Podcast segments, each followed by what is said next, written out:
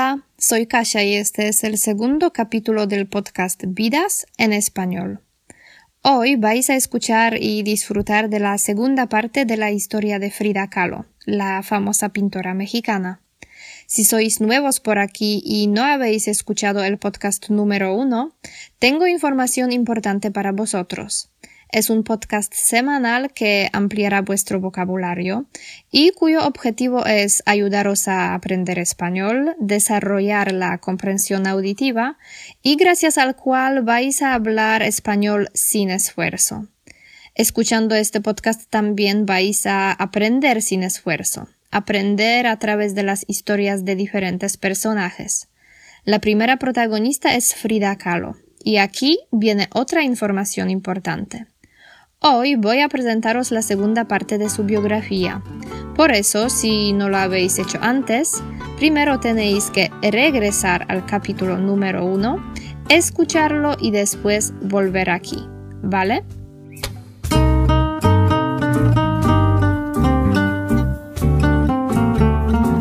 Entonces, sigamos con la historia. La semana pasada terminamos en la parte en que Frida y su marido, Diego Rivera, Estaban a punto de regresar a México desde Estados Unidos, donde vivieron durante cuatro años porque Diego había recibido varios encargos para pintar sus famosos murales en diferentes ciudades norteamericanas. Fue un tiempo muy duro para Frida, que perdió un niño después de unos meses de embarazo y que extrañaba mucho a su país. La pareja de pintores se fue a México, pero para Frida esa época de sufrimiento todavía no iba a terminar. En 1934 tuvo que interrumpir otro embarazo y pasó mucho tiempo en el hospital porque, aparte del aborto, ese mismo año le amputaron varios dedos del pie derecho. Su madre murió. Y por si fuera poco, Diego echó leña al fuego comenzando una relación amorosa con la hermana menor de Frida, Cristina, que había posado para sus dos murales.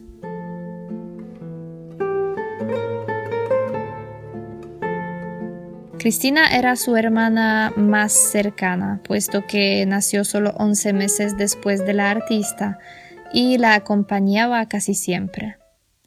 Frida no quería ser plato de segunda mesa y se separó de su marido. Se mudó y vivió sola durante un tiempo. Trató de echar balones fuera, viajando con sus amigas a Nueva York.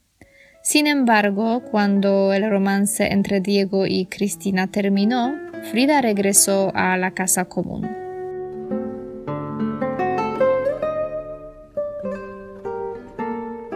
La artista profundamente herida, pintó en 1935 unos cuantos piquetitos, una obra inspirada por un reportaje sobre un asesinato que tuvo lugar en México. Un hombre mató a su mujer por serle infiel.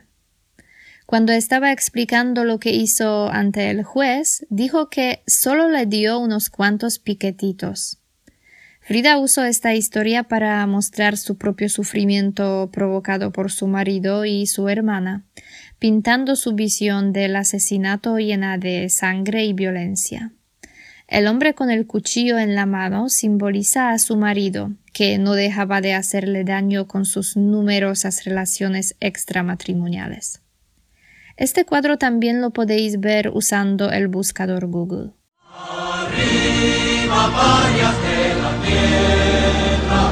En 1937, Frida y Diego recibieron en la Casa Azul a León Trotsky y su mujer. La ponen en disposición de la pareja que vivió ahí durante dos años. En aquella época, la pintora tuvo un corto romance con Trotsky. El famoso comunista fue asesinado en 1940 por un agente de la NKVD. Al principio Frida fue detenida por ser sospechosa de matarle. Quizás como reacción a las frecuentes aventuras de Diego, ella también iniciaba relaciones sexuales con otros hombres e incluso con mujeres, buscando las cosquillas a su marido.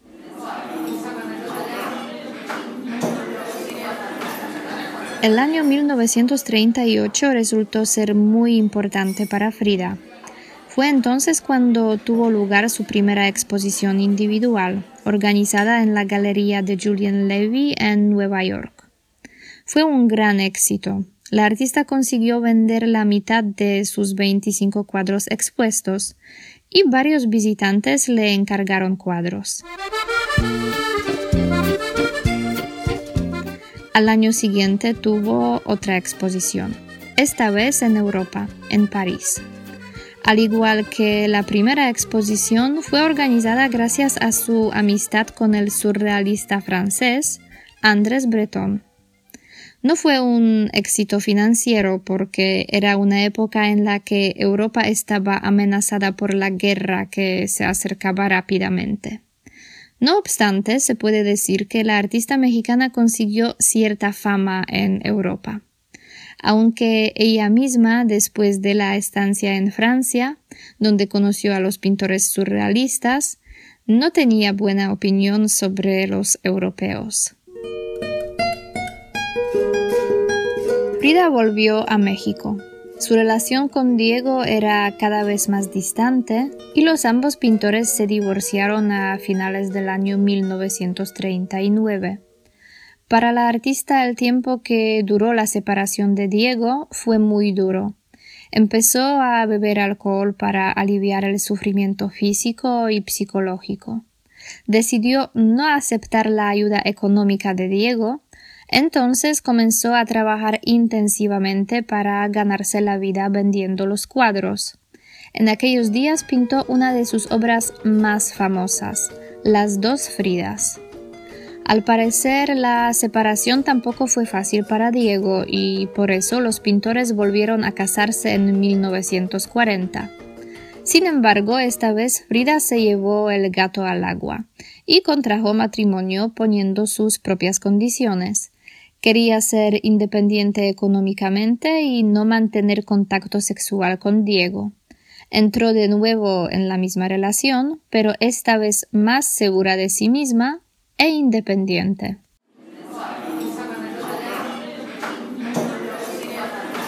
En los años 40 Frida participó en exposiciones colectivas en Nueva York, Boston y Filadelfia. En 1942 empezó a escribir un diario y lo continuaría escribiendo hasta sus últimos días. A partir de 1943 dio clases en la Escuela de Arte La Esmeralda.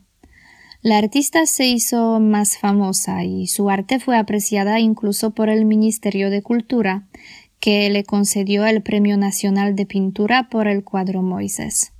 En aquella época su estado de salud se deterioraba rápidamente y en 1950 Frida tuvo siete operaciones de la columna vertebral. Por eso pasó nueve meses en el hospital. Después de esta hospitalización tenía que usar una silla de ruedas para desplazarse.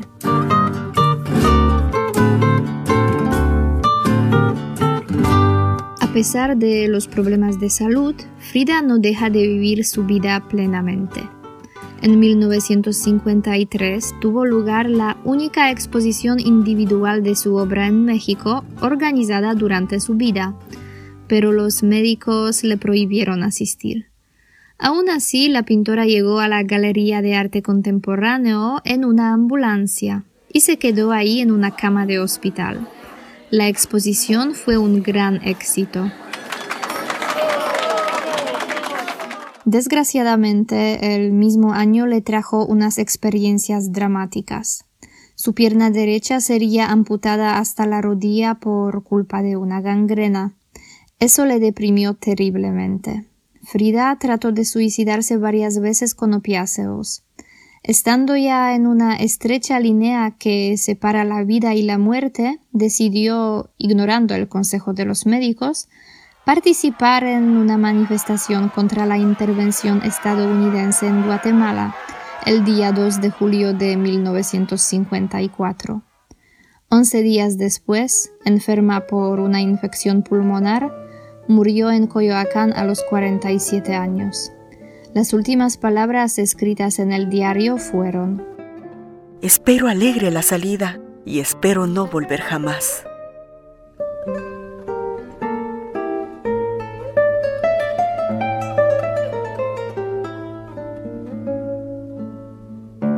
Diego Rivera murió en 1957 y, de acuerdo con su último deseo, la Casa Azul fue regalada al gobierno mexicano para que se convirtiera en museo.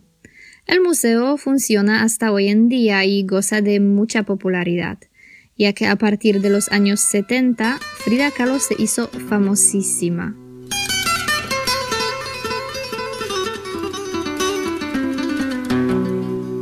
Frida nos dejó unos 200 cuadros. Aproximadamente 50 son autorretratos.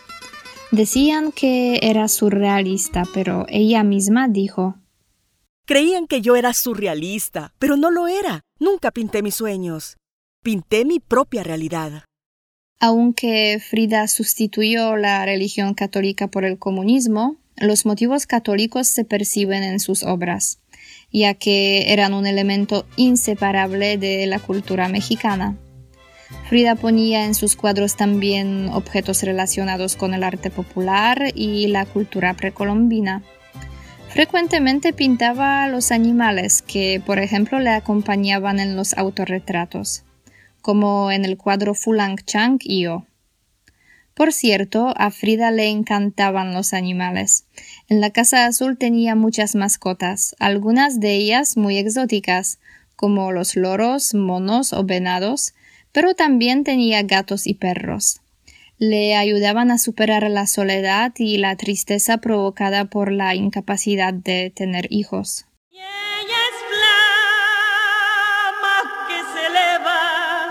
Os animo que veáis sus obras en Internet. Podéis simplemente poner en el buscador Google autorretrato Frida Kahlo y veréis muchos ejemplos de esta parte de su arte. Pero podéis también buscar algunos de sus cuadros más famosos como Las dos Fridas, La columna rota o Pobre Benadito. Vale la pena verlos, de verdad.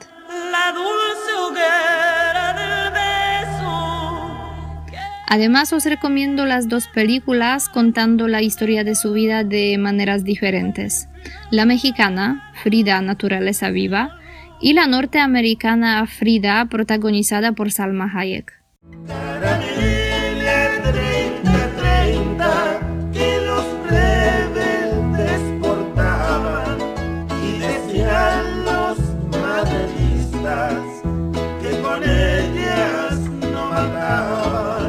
Bueno, espero que os haya gustado la historia de Frida Kahlo, una mujer que a pesar de todos los obstáculos que se encontró en su vida, mostraba fortaleza, coraje y ganas de vivir que no dejan de fascinarme.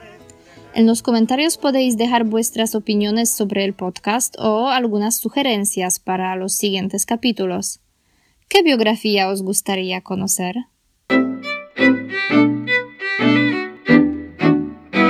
Y ahora vayamos al vocabulario. Voy a explicar algunas palabras y expresiones que han aparecido en la historia de Frida, que pueden ser nuevas o difíciles de entender, o que simplemente vale la pena conocer. Empezamos con la expresión estar a punto de hacer algo. Esta expresión significa que vamos a hacer algo dentro de un momento. Echar leña al fuego. Significa hacer una situación difícil aún más complicada o empeorar la situación. Ser plato de segunda mesa. Es un modismo que significa sentirse menos importante o despreciado. Echar balones fuera eh, también es una expresión idiomática que quiere decir que alguien evita una situación dolorosa o difícil. El asesinato. Es una situación en la que alguna persona o personas matan o asesinan a alguien. Es un homicidio. Matar significa quitar la vida a alguien o asesinarle.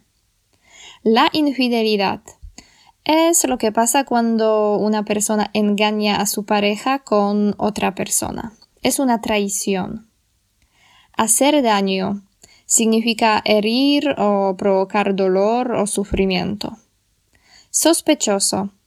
Algo sospechoso es algo que provoca dudas o desconfianza. Puede ser una persona poco fiable. Buscar las cosquillas. Es una expresión idiomática que significa irritar a alguien o tratar de enfadar a alguien. Aliviar. Hacer que algo sea menos doloroso o pesado. Aligerar. Volver a hacer algo. Significa hacer algo otra vez, como Diego y Frida, que después de su divorcio estaban desesperados y volvieron a casarse. Llevarse el gato al agua. Es un modismo que significa conseguir o lograr hacer algo, ganar, triunfar. Conceder significa dar, otorgar algo, como un premio, por ejemplo. Deteriorarse es un sinónimo de los verbos empeorar o estropearse. Deprimir significa entristecerse o provocar pensamientos pesimistas. Suicidarse significa quitarse la vida. Los opiáceos son sustancias relajantes hechas del opio. Gozar de algo es disfrutar de algo. Sustituir significa reemplazar una cosa por otra. El loro es un tipo de ave, un papagayo. El mono es un animal, un mamífero que es un poco parecido a los hombres. El venado es un animal, un ciervo. Superar. Este verbo se usa mucho con la palabra obstáculos. Entonces, superar obstáculos significa vencer las situaciones difíciles que te encuentras en la vida. La incapacidad significa que no podemos hacer algo porque no tenemos posibilidades o capacidades para hacerlo. Vale la pena. Es una expresión muy popular que se usa para recomendar algo, para decir que merece la pena hacer o ver algo. A pesar de es como aún así. Lo usamos cuando se hace algo en contra de la situación o de la opinión de alguien. Y la última palabra, el coraje, es el valor, la bravura.